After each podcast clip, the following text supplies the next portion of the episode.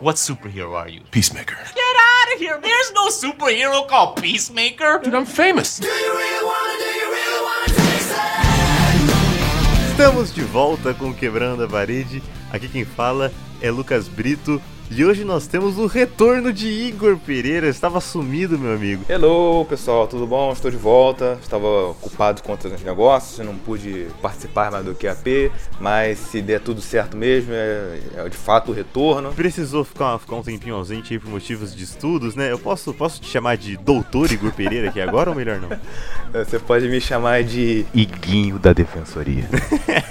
e Isadora Saraiva. A gente só fala bem da DC aqui quando do James Gunn, tipo, a gente é tão marvete assim. A gente, você tá me incluindo nessa lista, Lucas? ah, me poupe. Você sabe que o Marvete aqui é você, né? A gente já falou muito aqui do James Gunn no nosso QAP do Esquadrão Suicida que ele lançou aí no, no ano passado. Vale muito a pena vocês conferirem esse episódio, caso vocês não tenham ouvido ainda. Mas hoje a gente vai falar da série que nasceu desse filme. O que, que vocês esperavam da série? Porque, cara, eu, eu confesso que, apesar de ter gostado, né, do filme, do Esquadrão Suicida, de ter gostado do pacificador ali no filme, eu não, não tava muito confiante de, de que ia ser legal, de que eu tava muito afim de ver isso. E vocês? Ela é exatamente o que eu tava imaginando. Seria uma série de redenção do personagem que na obra anterior era vilão. Dos vários clichês que tem nessa série, esse é um desses. Ainda bem que pelo menos já tava planejado esse negócio, né? Ainda bem que não foi depois que saiu o filme e resolveram fazer. Né? Foi no meio da produção, inclusive, que o James Gunn pensou em fazer a série do Peacemaker aí. Eu não tinha essa imagem de vilão dele do filme, não. Como não? Pô, pra mim ficou muito mais a a Amanda Waller como vilão do que ele, não sei. Ah, mas é que a Amanda Waller, tipo, ela era a que coordenava, entendeu? Mas o, o grande ato de filho da putagem ali é na hora que ele mata o. Que Flag, né? Isso, Flag. Que é o flashback que aparece na série toda, né? É porque eu não, eu não gostava desse cara que ele matou, entendeu? Então pra mim, foda-se. O que, que eu esperava da série? Eu não esperava nada, porque eu também não esperava nada do filme. Como não tem um universo compartilhado, achei que essa história ia pra frente, né? Não tomei cuidado pra acompanhar essa série, porque série da DC pra mim eu já lembro do Flash e do Arrow, meu corpo até arrepia, sabe? Vejo também como uma redenção, porque ele realmente muda o rumo da vida dele, né? Durante a série, do propósito dele. Era algo que eu não esperava. No começo, nos dois primeiros episódios, eu achei que ia ser só besterol. Falei, nossa, eu vou ter que aguentar isso pra sempre. É só pra isso que fizeram, só pra ser um público mais 18. Mas eu gostei muito que, né, ela trouxe muita coisa pra gente que eu jamais ia esperar. Pra mim, ela é uma redenção mais pra DC do que pro personagem em si. Pra mim, essa série, ela, ela renova a fé na, na, na DC, no, no universo DC, assim. Tipo, eu, eu, eu tô querendo consumir mais agora disso, desses personagens, desse universo. É uma série que mais reforça isso aí da que a DC tem tá chegando com séries melhores, assim. Que outra série que tem no HBO Max aí é o Superman Lois. Eu achei realmente boa. Eu acho que o problema era a CW mesmo, que a série da CW, meu Deus, não tem como salvar nenhuma aí não. Que baita 2022 tá sendo pra, pra HBO Max aqui, eu tenho, tenho que fazer esse destaque. Os caras começaram no, no primeiro dia do ano com aquele especial de Harry Potter, lançaram o King Richards, agora o Pacificador, que pra mim foi uma baita surpresa, tipo, eu realmente não, não esperava gostar tanto da série. Tem o Superman Louie, como o Igor falou, tá tendo Euforia agora, puta fenômeno. É, pois é a Duna também, né? Vários filmes aí que tem na HBO, que é da HBO, tá indicado ao Oscar, né? Ganhou o Globo de Ouro também e tudo mais. Por exemplo, Suc- Succession, que eu não consigo falar direito na série. Parece que a gente tá falando salsicha. euforia, a gente chama de euforia, né? Agora, suce- se- eu, eu- eu não vou chamar sucessão a série, o povo vai pegar mal. Succession, Succession. E assim, é muito difícil de falar. HBO precisa arranjar títulos aí que, que deem pra traduzir, por favor. Não, não tá dando. Tem várias séries ali boas ali que, que é ganhadora de prêmio. Mas assim, toda essa redenção que ele tá fazendo, né, dá bastante liberdade, né, pra esses projetos e tá sendo algo que tá bem distribuído. É muito legal ver que a DC tá começando a fazer algo que não é quadrado, né, tipo, que é um público mais 18. É algo que a Marvel não faz. Desde a abertura. Aliás, alguém aqui teve coragem de pular a abertura de algum episódio? Pô, eu não pulei jeito nenhum. É muito bom, a música é boa, a coreografia é boa. Pô, no terceiro episódio você já tá fazendo a coreografia já. A série inteira, você vê ali coisas que a Marvel não tá fazendo e que, infelizmente, eu acho que vai demorar muito pra fazer. Isso se um dia chegar a fazer. Ela é diferente nesse meio de super-heróis. E eu adorei, cara. Eu adorei como eles abraçaram o, o ridículo, assim. É um dos maiores elogios que eu posso, que eu posso fazer essa série. Não acredito que a Marvel tenha interesse em fazer pra esse público justamente porque a DC tá fazendo. Tá pegando esses underground, já que ela não tá conseguindo atingir isso que a Marvel construiu com os anos. E acho que é um bom acordo. Cada um, cada qual com o seu, segue a vida, ué. Eu acho que a princípio a Marvel não deve seguir esse negócio mais, mais violento, R-rated, que é igual, igual o Peacemaker é. Vai sair esse, a série do Cavaleiro da Lua ali, que teoricamente deveria ser um negócio super violento, mas eu acho que também não vai chegar nesse ponto. Vamos supor, o Deadpool. É que o Deadpool agora que vai entrar, né, na mão do Kevin Feige. É uma boa pra gente ver como é que vai ser o Deadpool no, no Entendeu? É um bom experimento. Eles falaram que vão deixar o que tá tendo, entendeu? Não vão cortar muito, não. Não vão deixar, tipo, o público 14 anos. Vai ser 16, 18. É, seria um tiro no pé também, né, escaparem o o Deadpool ali. Mas assim, a Marvel tá começando a fazer isso, vai. Tipo, o Taiko Atiti também no Thor. Ah, isso é verdade. Eu fico muito curioso pra saber agora como é que vai ser Guardiões da Galáxia 3, sabe? Depois de assistir o Esquadrão Suicida, depois de assistir a série do Pacificador, o que, que o James Gunn vai trazer em Guardiões da Galáxia 3? Será que a gente pode esperar um pouco dessa violência absurda, ou pelo menos desses diálogos? Eu acho que deve ser mais do mesmo. Spoiler, quem não ouviu, por favor, saia. Mas a cena final que teve o pessoal da Liga da Justiça foi gravada inclusive no set de Guardiões 3. Eu acho que, por exemplo, o, o Guardiões, eu acho que você pode sair de lá até decepcionado. Você não, Lucas, porque você é apaixonado em Guardiões. Mas, tipo, depois de ver Pacificador, Esquadrão Suicida, ver algo totalmente diferente que o James Gunn botou o dedo, sem encaixotado, Dá pra gente dizer que esse é o auge do humor do James Gunn, né? deve ser o auge, com certeza. Da, da direção criativa, sim. É uma crítica também que eu trazo ao, ao MCU, que é apesar do Kevin Feige falar que ah, nós, todos os nossos criadores, eles, eles têm maior liberdade e tudo mais, mas não é bem verdade assim não, porque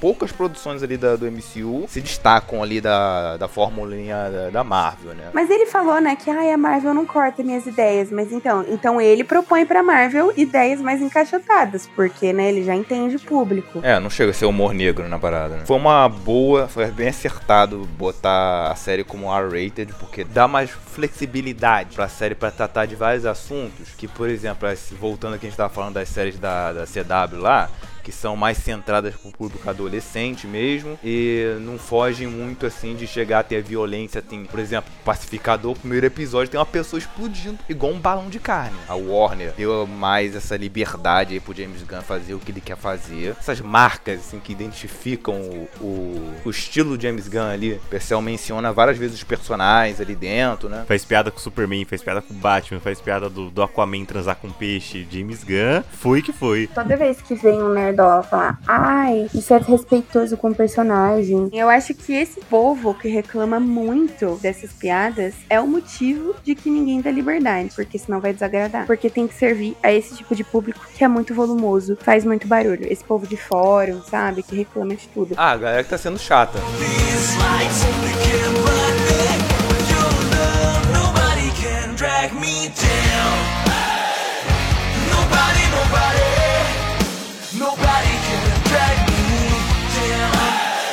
O meu padrão de violência é algo que eu consumo muito mais da Marvel. Então, a, a minha média, meu padrão, é o que eu vejo ali, né? 12 anos, nenhum sangue e tal. E pra mim é muito chocante. Eu fico surpresa. E eu não gosto dessa sensação, porque eu me sinto mal acostumada. Eu não deveria estar surpresa, entendeu? O herói é algo que, tipo, deveria mesmo ter uma cabeça cortando, um sangue, uma galera machucada, uma luta, né? Que seja mais explícito. E aí eu me sinto meio mal, né? Porque daí toda vez que vinha violência eu ficava meio, nossa, pra que isso? Mas não é reclamando, é tipo criticando realmente da onde tá vindo o meu consumo, né? Também eu entendo a Isa aí, porque eu tenho um.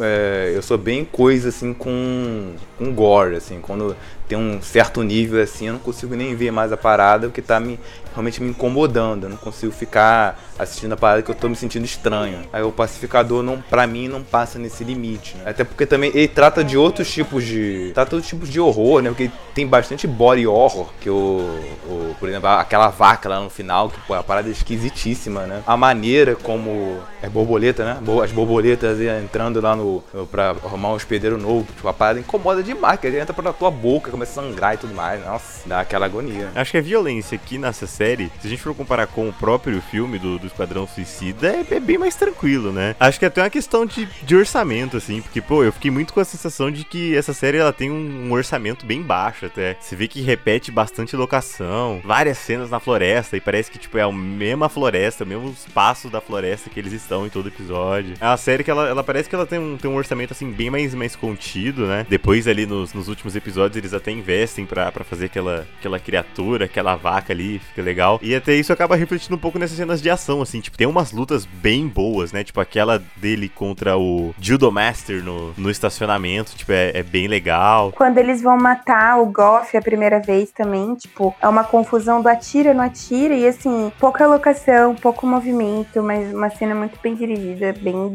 bem legal. Todas são muito, muito bem dirigidas, cara. Acho que isso, isso vale a gente elogiar mesmo. Todas essas cenas de ação, de combate, são, são muito bem dirigidas. Mesmo sendo uma loucura ali no último episódio, muita gente, muita coisa acontecendo. A direção é tão boa que você consegue entender tudo, você consegue ver todo mundo, acompanhar os movimentos. Não fica aquele negócio parecendo assim que tem um monte de dublê, tem um monte de corte. Fica um negócio bem fluido, né? É O que às vezes entra no meio de cenas assim é que alguém joga o humor. Nossa, como você é lerdo! Olha como você é isso! Olha como é aquilo, isso me irrita. Por exemplo, o que teve ce- no último episódio foi o do cara que ia lá ajudar o E- E- Economist, né? E aí ele cai da cerca. Tipo, mano, a melhor coisa, entendeu? Que fizeram foi aquele cara cair da cerca e quebra a perna. Tipo, eles acabaram de arregaçar o cara falando que ele é imprestável. Isso é real, Isadora. Você tá falando que filme de herói tem que ter cabeça cortando? Filme de herói tem que ter isso aí, entendeu? Tem que ter o herói tropeçando e lesionando, entendeu? Isso é vida real. Ó, falando da violência, vamos falar do outro aspecto aqui, que é o chamado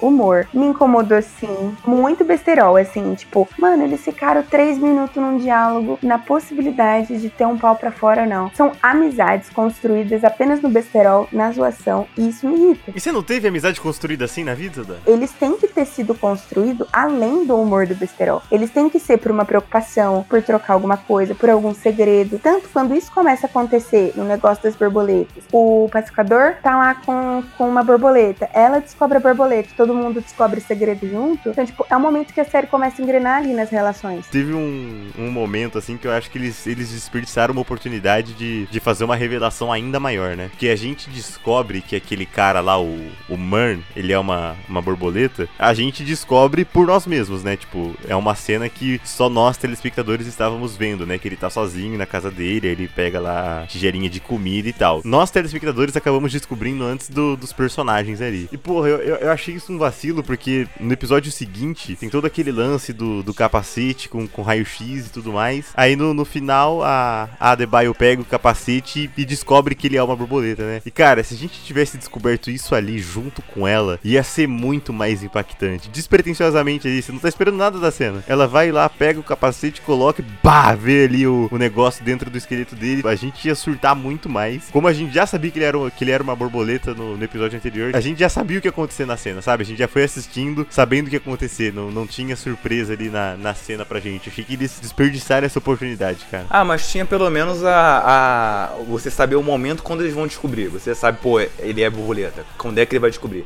Ela vai fazer essa parada. Caraca, é agora, é agora. Acaba o episódio, assim, com ela revelando a parada e ele indo pra cima dela. Aí só no episódio seguinte que a gente vai saber. Usaram dois clímax, né, pra gente. O que a gente descobre e o deles também, né? Essa série, ela saiu tudo de uma vez ou foi semanal? Foi semanal, né? Os três primeiros episódios saíram primeiro e depois foi semanal. Que é inclusive uma fórmula aí que eu tô apoiando, assim. No, no fundo do poço fica lançar tudo de uma vez, igual a Netflix faz. Aí depois eh, fica aí é, três episódios, depois sai tudo, ou sai tudo semanal mesmo, um episódio por vez. Pra mim, três episódios de uma vez é muito. Eu acho que tinha que ser, sei lá, no máximo dois de uma vez. Ah, não sei, não sei. Três, assim, já te. É é a prova de fogo. Ou tu vai gostar da série ou não. Eu também curto muito lançamento semanal, mano. Pra mim é, é muito ideal, assim. Eu, eu tenho preguiça de começar uma série sabendo que eu já vou ter, sei lá, 10 episódios pra assistir, sabe? Tipo, não, não, não, não quero. Pois é, e acaba muito com. Acaba muito com o hype, assim, do. do- de episódio pra episódio, do pessoal comentando o, o bate-boca aí da, na internet, que, que vai acontecer, né?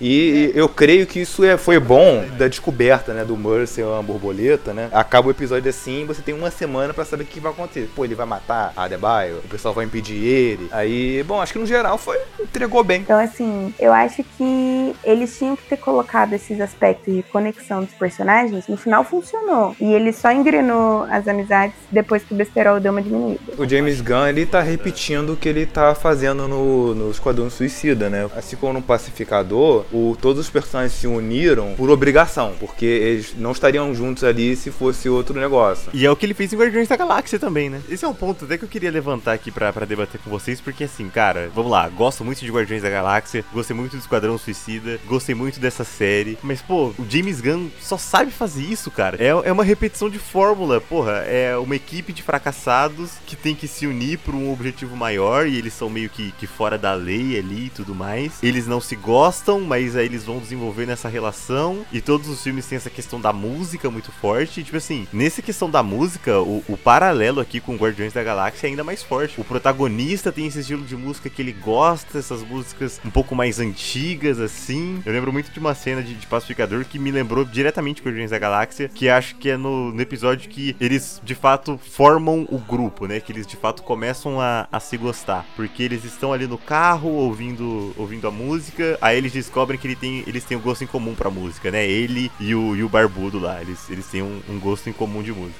Aí a. Como é que é o nome da, da loirinha? Harcourt, né? Harcourt. Ela fala, ai, que saco essa música, essa música é chata, não gosto dessa música. E aí no final do episódio ela começa a curtir a música e ela curte aquele momento ali, tira aquela fotinha e tal, um momento legal. Cria um grupo no WhatsApp. Cara, é, é exatamente a relação do Peter Crew com a Gamora, sabe? Ele é viciadinho ali nas músicas e ela não gosta, mas aí no final do filme ela tá dançando a musiquinha ali com ele. Então, pô, eu, eu adoro James Gunn. Eu acho que assim, eu não sinto que eu estou perto de enjoar dessa, dessa fórmula do James Gunn. Eu acho que se ele entregar isso de novo em outros filmes, em outras séries, eu vou continuar gostando. Mas ao mesmo tempo eu fico com, com um pezinho atrás, tipo, pô, vai ser sempre a mesma coisa, eu vou sempre gostar, eu vou, eu vou sempre gostar, eu sou, eu sou uma putinha do James Gunn, o que que é isso? Cara, não me incomoda não. Não me incomoda não, porque gosto que o James Gunn faz. Eu acho que se a gente não vê mais diversidade, nas produções dele no futuro, vai me incomodar. Mas no momento tá ok. Eu entendo que é a mesma fórmula de um grupo que não queria estar junto e no final estava. Mas eu acho que esse grupo eu gostei mais ainda do que o Esquadrão Suicida. Eu gostei mais, com certeza eu gostei mais. Porque eu gosto mais do motivo. Eles foram contra Amanda Waller, né? Ele tá lá se descobrindo a questão da relação do pai dele, dele não querer matar de novo. Tipo, ele tá revivendo isso ali com a gente. E eles são pessoas comuns, cara. Tipo assim, a gente fica falando de, ah, é filme de herói, é série de herói. Mas, cara, tipo, ninguém ali nem, nem tem poder, nem ele tem poder, sabe? A filha da Amanda Waller também passa por todo esse dilema, né? De que ela não consegue nem atirar no cara e tal. Então, sim, são pessoas reais, são dramas humanos. A Debye é uma personagem que, tipo, eu não gostei de nenhum motivo dela estar lá. Tipo, eu não, não curti mesmo. Aonde que você vai aceitar um trabalho por sua mãe parar de encher o saco, onde você vai numa força-tarefa correr atrás de alienígena, sabe? Tipo, não entra na minha cabeça que ela tá bom, mãe, inferno, eu vou, sabe? É uma coisa é tipo, ah, eu vou aqui trabalhar na loja do meu pai aqui pra ganhar um dinheiro. Outra coisa é fazer isso aí, né? Era uma pessoa que era pra ter carregado uma trama muito grande, né? Porque a Viola Davis também veio da franquia dos filmes, né? Muito mais legal pra mim ver a Viola Davis nessa série do que ver a Liga da Justiça aí, dá licença. Ela só apareceu, tipo, uma, uma vez, assim, em tela, né? Ela só tá olhando pra tela fazendo carão, né? Não tem fala nenhuma, né? Eu não só gostei mais desse grupo do que o do Esquadrão Suicida, eu gostei mais dessa série do que do filme. Eu tenho minhas dúvidas que qual grupo que eu gosto mais. Gosto bastante do tanto do Esquadrão Suicida quanto aqui da equipe aqui do, do Peacemaker aqui. Mas pô, eu tô feliz que o James Gunn supervisionou tudo aqui na série, porque eu acho que não manteria o nível de qualidade se não fosse ele dirigindo e escrevendo. Ele pô, dirigiu a maioria dos episódios e roteirizou tudo. Manteve aquele aquele nível de sinergia, né, que a gente deveria esperar assim, né? Juntando todos esses elementos, não foi à toa que a série tá pô, com uma nota altíssima no Rotten Tomatoes, que é o maior inimigo da Warner DC, pô. É, e eu acho que assim, a gente, não, a gente faz essa pergunta pra Marvel também, né? Ah, me incomoda essa fórmula. Não tá sendo insuportável ver essa fórmula do James Gunn. Se um dia se tornar, aí a gente critica. Eu acho que de certa forma, tipo, apesar de seguir uma estrutura parecida, como na DC a gente viu ele levar esse humor dele pra um outro nível do que a gente tava acostumado na Marvel, eu acho que isso mantém essa sensação de novidade também. Você acha que eles, nas produções futuras, o que ele tá fazendo atualmente vai mudar bastante o rumo do, do que o pessoal já tava idealizando? Pô, a gente não viu isso nos filmes da. A gente não viu no filme do Aquaman, acho que não deve ver isso no filme do Flash, nem no filme da Liga da Justiça, pô, piada do Aquaman querendo comer um peixe, pô. Tem um, nos primeiros episódios, assim, que o, o Peacemaker, ele, ele fala com aquele velhinho lá, que ele fala, ah, você, né, quem é o Batman, uma coisa assim, não, ele não mata e tudo mais, que essas leis dele não fazem sentido e tudo mais, né? Mas eu, eu não entendi, que o, o Batman do Ben Affleck, o cara mata todo mundo, maluco. Então, como assim? que, que Batman é esse, então? Eu fiquei meio confuso com esse universo. Eu espero que lance tendência assim, porque assim, inclusive na Warner, né, que não teve o Snyderverse aí. Então vem aí o James Gunn verso. É isso que a gente quer. Pega todos os heróis underground aí, os heróis que ninguém conhece da DC e faz um universo compartilhado. É isso que a gente quer. Eu espero aí que com, com que eles colheram de Coringa, né, com que vão colher de Batman, e que está colhendo aí com tudo que o James Gunn botou a mão do, do Esquadrão Suicida, mano, dá essa liberdade. Eu não acho que a gente vai ver a fórmula James Gunn ou o humor James Gunn se repetir em outros filmes, outras séries. Mas eu acho que se ele pode deixar um legado aí pra, pra DC, é isso. Tipo, tem que dar liberdade pras pessoas. Eu acho que enquanto a DC continuar fazendo filmes ou séries diferentes do que a Marvel tá fazendo, eu vou querer assistir. E eu sei que é, é hipócrita da minha parte, assim, tipo, falar, ai, mas o Shazam é tão bom quanto o Thor, é tão bom quanto o Homem de Ferro, não sei o que, é tão bom quanto o Shang-Chi, sei lá, pode ser. Mas é porque o MCU tem, tem o algo a mais que é o fanservice, que é o easter egg, que é o universo compartilhado, que a DC não entrega, entendeu? Acho que a gente, a gente releva muita coisa da Marvel de entregar mais do mesmo, porque tem essa, essa grandiosidade aí que a gente fica, fica pirando e fica teorizando. Como a DC não oferece isso, é chato ficar assistindo o mesmo filme. Então, entrega um filme diferente, entendeu?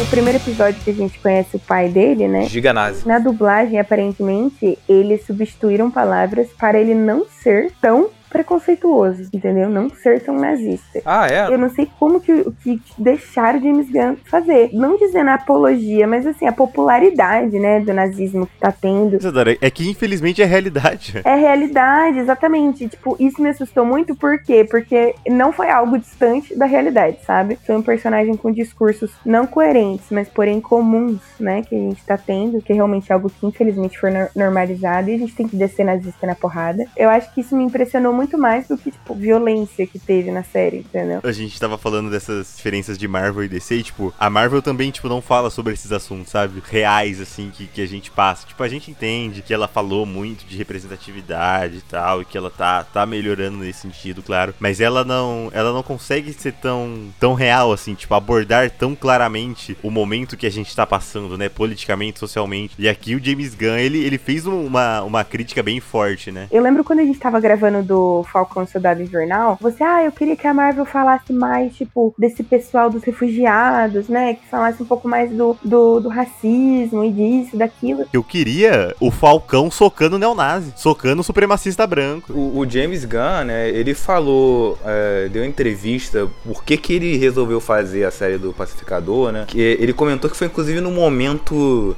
da cena lá do Esquadrão Suicida que ele vai dar um tiro na Caça-Rato 2. Aí ele, ele desiste, né? Aí ele acabou percebendo assim que, pô, ele, é eu tenho aqui um personagem que ele tá fazendo as coisas porque ele tem uns, uns morais bem deturpados, assim, que esse negócio, ah, eu vou trazer a paz, por mais que eu tenha que matar todas as crianças, mulheres e homens que tem aqui. É tipo, na hora que o Goff, né, no corpo lá da policial, fala, tipo, ah, mas eu também tô matando vocês pela paz. É uma boa jogada de roteiro, que é todo o dilema que a gente vê dele, né, do porquê matar que ele tinha. Mas ele viu que tinha potencial pra explorar esse personagem, que não é um personagem só vazio ali, que dá pra ter feito, e ele fez um personagem que é tridimensional. Tem toda essa história do pai dele, todos os traumas que ele tem, que ele carrega até hoje, né? e a gente percebe por que, que o pacificador é assim. É bem legal ver ele saindo do caminho do pai. E ele ainda é preconceituoso, entendeu? Não dá pra você passar pano pra um personagem desse. Você só pega empatia. Ele passou assim, do, do que, da figura que ele era de vilão ali, ele é anti-herói. Mas eu creio que ele nunca, e eu, eu acho que também o James Gunn nunca vai transformar ele em, em herói de fato. Ele naquela cena na escola com as criancinhas, eu vi um herói ali, sabe? Gente, como o vigilante parece o Jake Peralta, né? Cara, eu amei demais o Vigilante. No começo eu não tava curtindo muito, tipo, não tava curtindo as piadas dele e tal. Mas eu acho que assim, a partir do momento que ele tira a máscara, que ele fica fazendo aquelas caretas pra que as pessoas não reconheçam a identidade dele, cara, esse ator é muito bom. E ele é muito bonito. Realmente. Eu tô apaixonado por esse cara, tipo, eu quero ver mais desse cara. Ele, ele é carismático, sabe? Mano, aquela, Aquela cena que ele tá na cadeia, todo confiante, meu Deus. O humor dele é pra incomodar mesmo, pra você se sentir incomodada, né? Com o que ele tá falando. Que, pô, aquele momento que o, o, o pacificador ele mata lá o pai dele lá. Aí ele chega perto dele, cara, esse é um momento muito estranho pra você ficar flexionando seu, os músculos da cara agora, fazer seu, seu, seu, seu rotina de, de treinar os músculos da cara. Aí tu, pô, mano, não. É tipo isso, é um cara muito afetado, né? E é um psicopata também. E a voz é igualzinha do Andy Samberg, é muito bom. Uma coisa que eu adorei é na hora que, tipo, não, tá todo mundo junto, daí tem aquela cena da câmera rodando no rosto de todo mundo e ele, me too. Hashtag me too. Whatever the case, I'm in. Hashtag me too.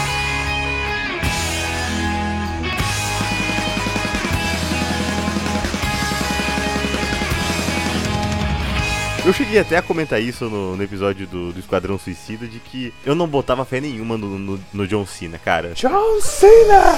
Pra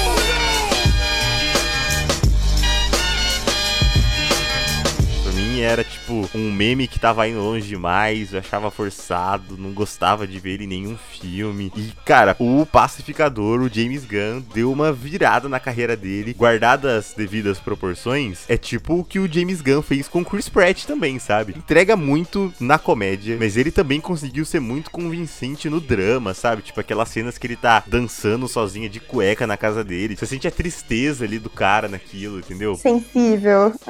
Funcionou demais, acho que ele nasceu pra esse papel. Eu não acho que foi uma virada assim na carreira dele, não. Porque ele. Eu já gostava dele em outros negócios, porque ele. Pra comparar com outros atores de ação do momento, as melhores comparações são os atores que vieram da mesma origem dele, que é o WWE. Pode comparar com o The Rock e com o Dave Bautista. São um trio aí de atores aí que todo, que estão querendo. O, o The Rock já conseguiu o que ele queria com certeza. Ele, é, o cara é superstar, não tem jeito. Mas o John Cena e o Dave Bautista estão ainda trabalhando assim pra alcançar esse status aí. Pô, o John Cena ele tem bastante diversidade assim na, na atuação dele. Pô, eu gostei, tem vários filmes de comédia assim que eu, que eu vejo com ele que eu, que eu acho legal, acho maneiro. Porque dá muito certo esse negócio de ver o, o cara fortão fazendo um negócio assim de comédia, que tu vê que não é exatamente assim que ele deveria se comportar, que você esperaria e tudo mais, né? O texto e a direção do James Gunn, pra mim, favoreceram muito ele, cara. Ah, também, também, eu, eu creio que sim, creio que sim. Bom, tá nessa fórmula aí, né, misturando, né, ação, aí ele tá fazendo muita ação, é, o cara tá em Velozes e Furiosos, pô. Se tem filme de ação,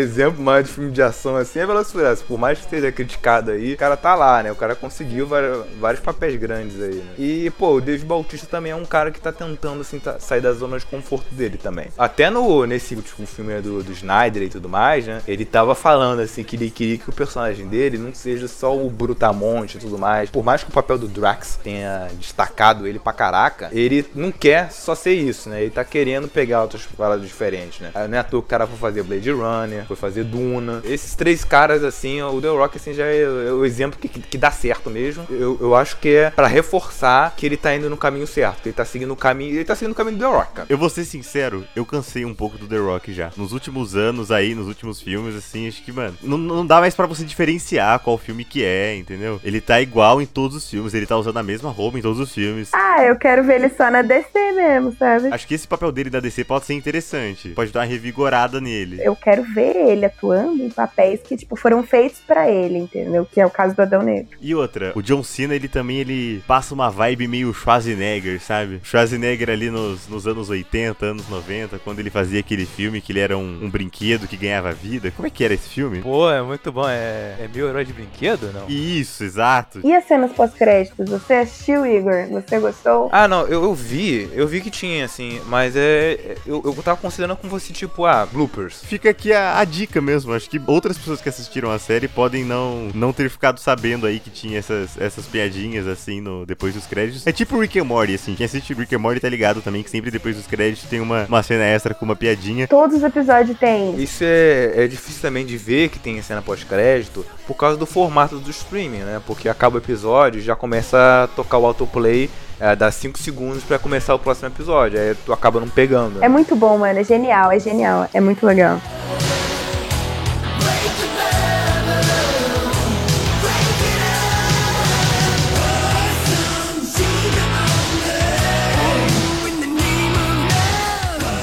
Bem, e assim vamos chegando ao final de mais um episódio do QAP. Muito obrigado pela sua audiência. E eu já queria anunciar aqui que estamos em março, no final do mês tem Oscar. Teremos aqui o nosso tradicional episódio com a nossa bancada toda elegante, comentando, palpitando aqui. E neste momento que você está ouvindo esse episódio, você pode entrar lá no nosso Instagram, arroba quebrando a parede, e já pegar a sua planilha personalizada, estilizada do QAP. Pode baixar, pode imprimir, para você fazer as suas apostas, fazer a sua maratona. Ainda dá tempo, tá? O mês está começando, dá tempo de assistir aí os filmes tranquilo pro Oscar para você curtir este momento cinéfilo com a gente. Baixe a sua planilha e compartilhe as suas apostas, os seus palpites nos stories. Você pode usar o nosso template também, se você preferir. É só você printar e depois repostar nos seus stories. A gente vai deixar salvo lá nos destaques. Compartilhe com a gente seus palpites, marca a gente, marca o nosso perfil. Assim como no ano passado, o ouvinte, a ouvinte que acertar mais palpites vai gravar com a gente depois o episódio sobre o vencedor do melhor filme. Ô, louco. Valendo então, hein? Aproveita essa chance de gravar aqui com a gente, tá? Vai ser muito legal. Compartilhe aí os seus palpites, as suas apostas. Quem acertar mais, grava com a gente aqui depois do Oscar. E claro, para você não perder o nosso episódio do Oscar assim que a gente lançar, é só você seguir a gente no Spotify, no Deezer, Google Podcasts, Apple Podcasts. Assina aí o nosso feed para você não perder nenhum dos nossos novos episódios. Passa também nas nossas redes sociais, como eu já falei, Instagram, arroba quebrando a parede, Twitter, arroba quebrando a parede sem o E no final. Manda comentário, manda sugestão, vê as nossas indicações toda sexta-feira lá pra você curtir aí uma sériezinha, um filmezinho bacana no seu final de semana. E por favor, divulgue, divulgue o QAP com a galera, compartilhe aí no seu, no seu Instagram, compartilhe no Twitter, manda no Zap aí pra todo mundo, manda no grupo da família o QAP, espalhe a palavra, isso ajuda muito a gente. E é isso, muito obrigado por ter ficado até aqui, por permitir que o QAP faça companhia a você mais uma vez. Um beijo e até o próximo. Tchau! Valeu, galera. Beijo, tchau, tchau, gente. Abraço.